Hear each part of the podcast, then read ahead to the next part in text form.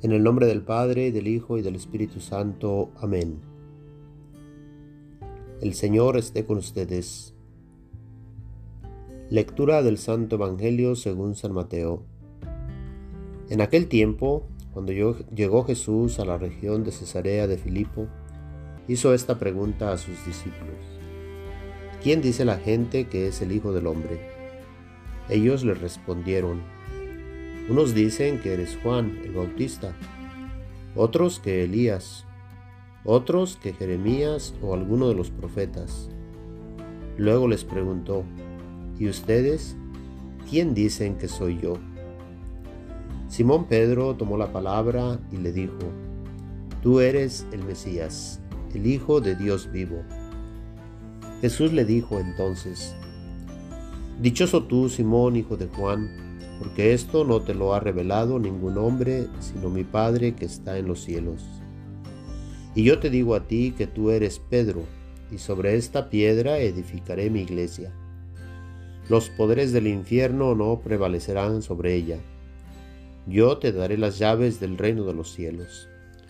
Todo lo que ates en la tierra quedará atado en el cielo, y todo lo que desates en la tierra quedará desatado en el cielo y les ordenó a sus discípulos que no dijeran a nadie que Él era el Mesías. Palabra del Señor. Gloria a ti, Señor Jesús. Estamos en el domingo 21 del tiempo ordinario. En este día resuenan las preguntas que Jesús hizo a sus discípulos. Primero, ¿quién dice la gente que es el Hijo del Hombre? Ellos respondieron, algunos dicen que eres Juan el Bautista, otros que Elías, otros que Jeremías o alguno de los profetas.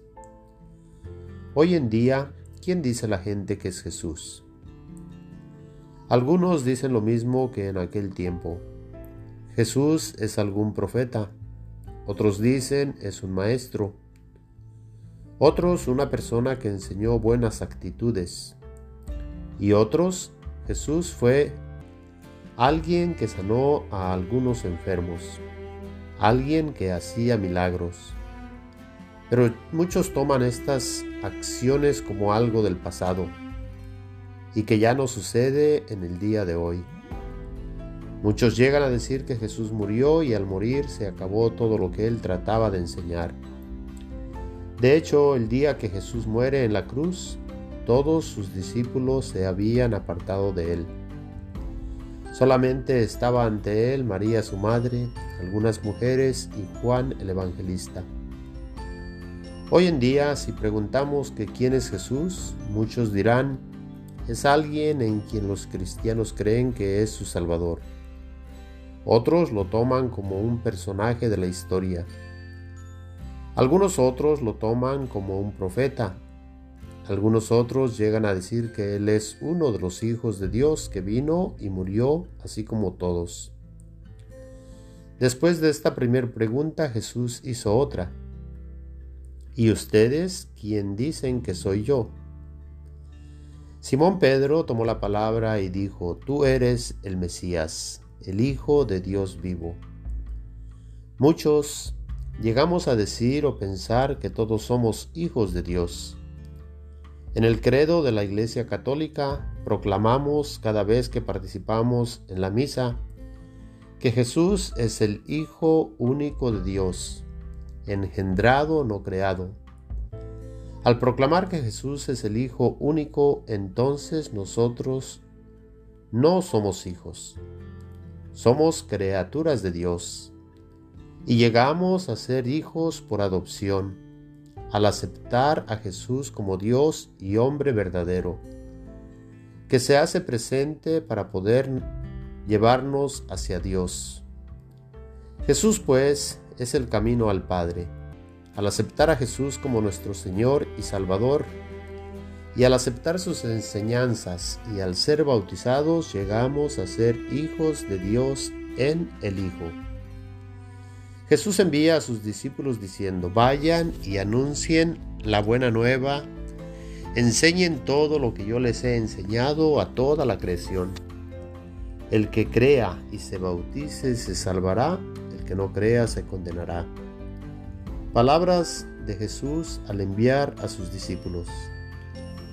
Al nosotros proclamar que Jesús es el Mesías, el Hijo de Dios vivo, reconocemos a Jesús como nuestro Dios, y esto no lo revela la carne. Es Dios mismo que viene a nosotros para darnos este entendimiento para reconocer que Jesús es la imagen visible del Dios invisible y que a Dios lo vemos al ver a Jesús. Jesús pues es el camino, la verdad y la vida, y nadie va al Padre si no es por Jesús. En la actualidad existe mucha confusión acerca de Dios, y se menciona a Dios pero no se le identifica. ¿Cómo podemos nosotros conocer a Dios? A Él solamente lo podemos conocer por medio de Jesús, ya que Él dice que el que ve a Él ve al Padre, que el Padre y Jesús es uno. Para entender para ver esto necesitamos el Espíritu Santo en nosotros, el Paráclito, el Espíritu de la verdad, el Consolador, el que viene a nosotros para revelarnos toda la verdad, no alguna verdad toda la verdad, ya que nadie puede decir que Jesús es el Señor a menos que el Espíritu Santo habite en él. Pueden hacer la pregunta y preguntar a algunas personas que digan que Jesús es el Señor y Dios, y no toda persona va a poder decir estas palabras. Y les repito, Jesús es el Señor Jesús es Dios. Reconociendo a Jesús como Dios verdadero de Dios verdadero. Al proclamar que Jesús es el Hijo de Dios, Pedro recibe una promesa de parte de él.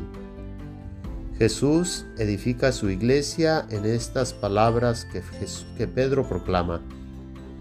Todos estamos llamados a proclamar que Jesús es el Hijo de Dios.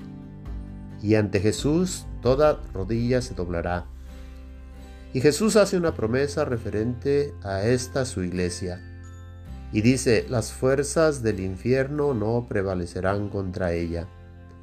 La iglesia pues puede pasar tribulaciones, pasará problemas, pasará incluso momentos de falta de fe, pero jamás será vencida. Esta es una promesa de Jesús para su iglesia y la iglesia es formada por cada uno de nosotros los bautizados. Y Jesús le da autoridad a Pedro y a sus discípulos al entregarle las llaves del reino de los cielos.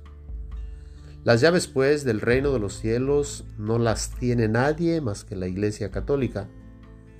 A muchos no les gusta que se diga esto, pero si no nos gusta podemos reclamarle a Jesús ya que él entregó las llaves a Pedro, y en la actualidad tenemos al Papa Francisco como el representante de Pedro, a quien Dios mismo le dio las llaves. Dios pues le da autoridad al hombre y le da el poder de perdonar pecados, de atar y desatar, tanto en el cielo como en la tierra. Nadie tiene autoridad para poder perdonar pecados, solamente Dios, y aquellos a quienes Dios les da este poder. Y si nos vamos a las escrituras, este poder se lo dio Jesús a sus discípulos, y entre ellos dejó a uno encargado de poder apacentar, confirmar, ayudar y fortalecer en la fe. Tenemos pues una jerarquía en la iglesia, y esta jerarquía fue formada, planeada por Dios mismo y aquel que esté en contra de esta iglesia que Jesús viene a formar, está en contra del mismo Jesús. Ya que tenemos como ejemplo el momento de la conversión de Pablo, que perseguía a la iglesia y Jesús se le apareció diciendo, ¿por qué me persigues? Pablo, al perseguir a la iglesia, perseguía al mismo Jesús. Y al perseguir a Jesús se persigue al Padre, ya que Jesús es uno con el Padre. Que Dios nos dé la sabiduría necesaria para poder reconocer esta autoridad que Dios da a su iglesia, y en especial al Papa, los obispos y sacerdotes, que aunque pecadores, son los medios que Dios utiliza para que lleguemos a estar con Él. Amén. El Señor esté con ustedes. La bendición de Dios Todopoderoso, Padre, Hijo y Espíritu Santo, descienda y permanezca con todos ustedes. Amén.